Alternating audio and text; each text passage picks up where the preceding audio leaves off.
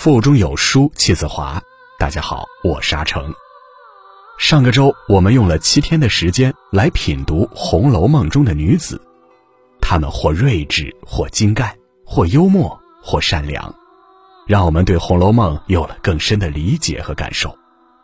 从今天开始，我们要来品读《红楼梦之聪明女子》。我们本期名著的主题就是数聪明女子，还看红楼。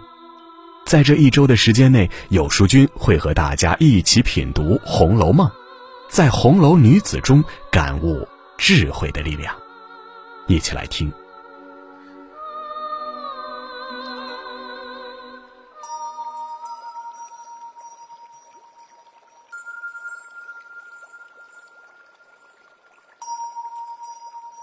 红楼梦》中的女子，就如大观园中盛放的百花。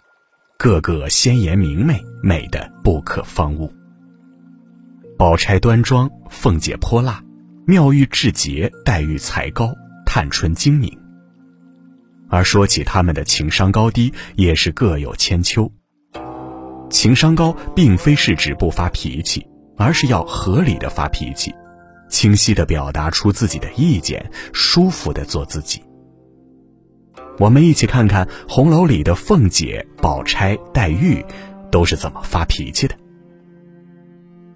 一，王熙凤，发脾气时收放自如，掌控全局。情商高的人永远知道，发脾气不是目的，沟通才是目的。要有理有据的表达自己的情绪，让自己始终掌控局面。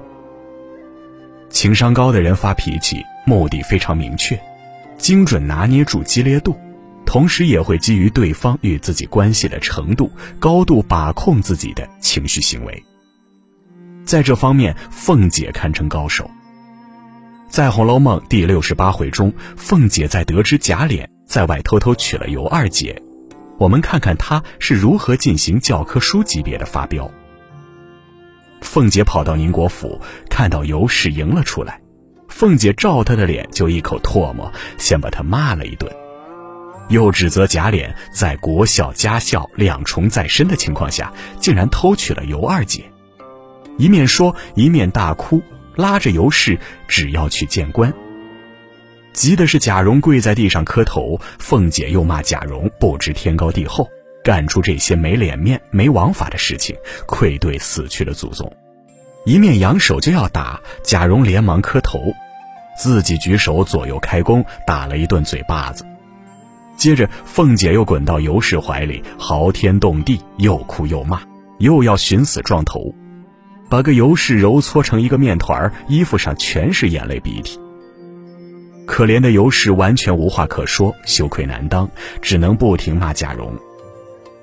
到了这时候，众姬妾、丫鬟、媳妇已是乌压压跪了一地。陪笑求凤姐给尤氏留个脸面，但捧上茶来时，凤姐也把茶杯给摔了。你看，凤姐发起脾气来是不是惊天动地？之所以凤姐敢这么张狂，就是因为她有理。她让情绪成为工具，利用激烈的情绪达到她想要的目的，也就是拿下情敌尤二姐。所以她再怎么闹，也不会是无理取闹。正逢宁府的大家长贾敬过世，依照礼制，子孙必须守孝。但是就在守丧期间，贾琏色欲熏心，竟然偷娶了尤二姐，这可以说是很严重的不孝大罪，家国不容。所以这场情绪大爆发，才能让凤姐如愿。所以说，凤姐的情商堪称是一绝，她发脾气时的收放自如，简直到了出神入化的地步。二薛宝钗，侵犯情绪临界点，该发怒就发怒。如果要说红楼里情商高的女性，薛宝钗一定榜上有名。但是情商这么高的宝钗也有动怒的时候，那是因为触到了底线，侵犯了她的情绪临界点。我们来看看是怎么回事儿。第三十回中，宝玉叫宝钗去看戏，宝钗说她怕热。这时，宝玉说了一句：“怪不得他们拿姐姐比杨妃，原来也体风怯热。”这本是一句很平常的话，没想到宝钗不由得大怒。我倒像杨妃，只是没一个好哥哥、好兄弟可以做的杨国忠的。也许我们会觉得奇怪，宝钗为人一向沉静稳重，就这样一句话有什么可怒的？而且如果没有记错，这是宝钗全书中唯一一次失态。我们先来回忆一下，宝钗是为什么住进贾府的。第四回中这样写道：“仅因今上重施上礼，征采才能，将不世出之隆恩。除聘选妃嫔外，凡仕宦名家之女，皆亲名达部，以备选为公主、郡主入学陪侍，充为才人赞赏之职。薛家进京是为宝钗待选的，入宫陪侍是宝钗的梦想，也是薛家的期望。”但是入选的要求一定是很高的，不仅要求女孩自身的品质，还要求家庭背景。宝钗很清楚，影响她入选的最有可能是哥哥薛蟠的各种荒唐行为，这是她的无奈，因为她无法改变哥哥。所以他说，没一个好哥哥、好兄弟可以做的杨国忠的。好哥哥指薛蟠。好兄弟自然就是指宝玉了。一个哥哥，一个兄弟，不但不能给自己入选带来任何助力，还都在毁他，如何不怒？加上宝钗的思想非常正统，而杨贵妃是一代宠妃，祸国殃民，把她比作杨妃，你说她会不会生气？但是这番心思，宝钗又不能明说，于是就有了借扇击带双敲。击带双敲，击是话里含有讥讽，双敲是借敲打电儿，实际上敲打宝玉和黛玉。丫鬟电儿来找扇子，宝钗借扇发怒，指着电儿说：“你要仔细，我和你玩过，你再以我和你素日嬉皮笑脸的姑娘前，你该问他们去。”前半句敲打宝玉，你要仔细，我和你玩过，意思是你自己想清楚。我和你私下开过什么玩笑吗？后半句是敲打黛玉，你在以我和你素日嬉皮笑脸的那些姑娘们跟前，你该问他们去。意思是你不应该怀疑我，要怀疑也应该去怀疑平时和宝玉嬉皮笑脸的姑娘们。这样的敲打是为了撇清自己，也是希望黛玉和宝玉这两个不成熟的孩子，别坏了自己的大事。高情商的人从来不发无妄之火，只有触犯了原则、触犯了底线，才会敲打你，给你警告。三，林黛玉，让小脾气为爱情增色。宝钗得体大度，而黛玉似乎是小家子气的代表人物，读者对她的评价是心思细腻敏感，爱发小性子。其实细看全书，你会发现林妹妹绝大多数时候的不讲理和难伺候，都是冲着宝玉去的。她的无理取闹，仅仅表现在她和宝玉单独相处的时候，那是因为对于宝玉的爱不确定，而导致的没有安全感。《红楼梦》第三十二回中，黛玉又嘲讽宝玉心里有薛宝钗、史湘云的影子。宝玉说出“你放心”三个字，黛玉愣了半天。我有什么不放心的？我不明白这话，你倒说怎么放心不放心？宝玉叹了一口气：“你是不明白，你果不明白这话？难道我素日在你身上的心都用错了？连你的意思若体贴不着，就难怪你天天为我生气。”当黛玉说自己仍不明白，宝玉点头叹道。好妹妹，你别哄我。果然不明白这话，不但我素日之意白用了，且连你素日待我之意也都辜负了。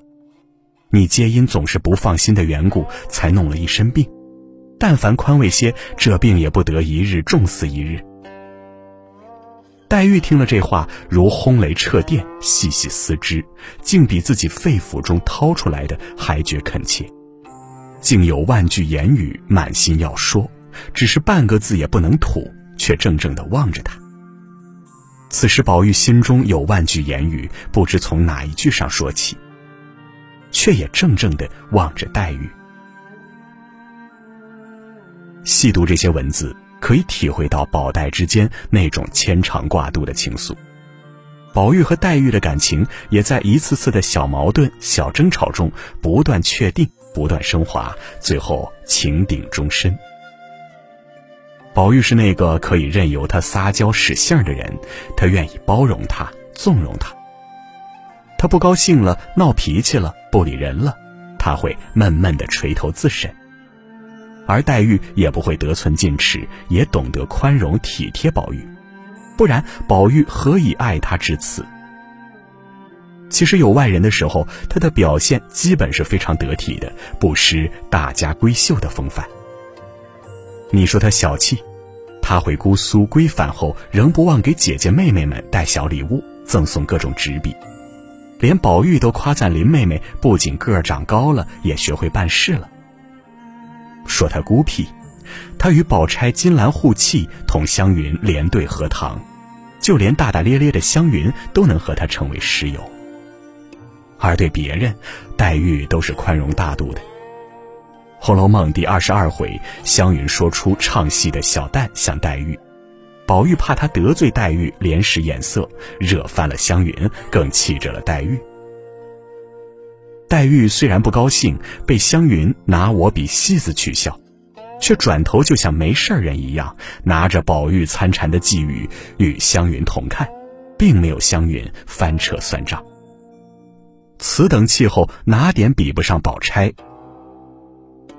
在宁府上房有一副对联：“世事洞明皆学问，人情练达即文章。”为人处事是一门人生的必修课。做一个情商高的女人，就是该收敛收敛，该发脾气也要有理有节的发脾气。如凤姐，就算发脾气，也善于掌控全局。宝钗虽然脾气好，但在被侵犯底线时也毫不客气。黛玉不随便对外人发脾气。《红楼梦》一书，该学的太多了。